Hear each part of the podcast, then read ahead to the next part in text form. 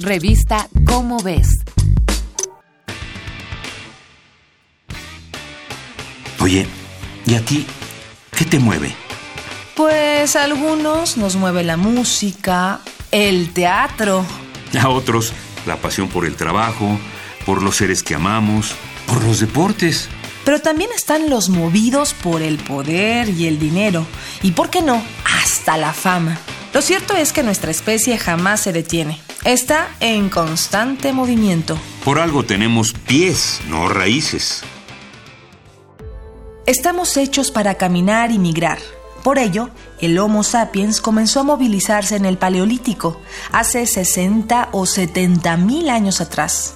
La glaciación congeló las praderas africanas y obligó a sus habitantes a buscar nuevos horizontes.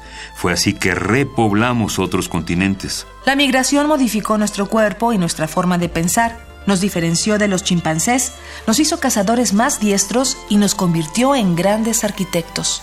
Hoy los motivos que orillan a la migración han cambiado. Nos movemos en busca de un mejor empleo, a causa de los conflictos armados e incluso por la discriminación y la violencia. En la década de los 90 ocurrió lo inimaginable. Las mujeres nos independizamos a temprana edad.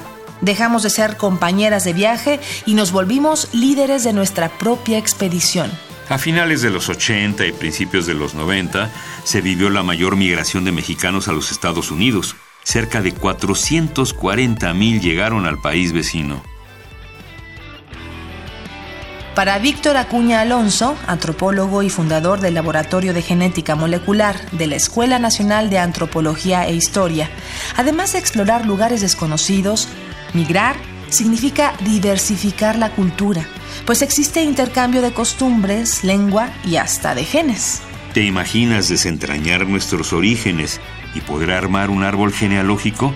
Algo así se le ocurrió al genetista Luigi Luca Cavalli Sforza quien encontró las rutas seguidas por nuestros ancestros durante sus migraciones. Así que mira en dónde te encuentras y haz la retrospectiva. ¿Cómo fue que llegaste hasta ahí? ¿Qué has aprendido en tus últimos viajes? Es bueno indagar en el pasado. No dejes de cuestionarlo.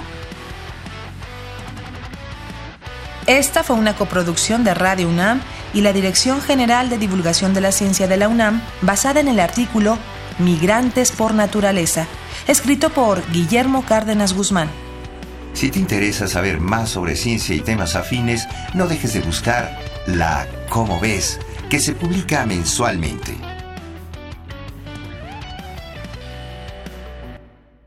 Revista Cómo ves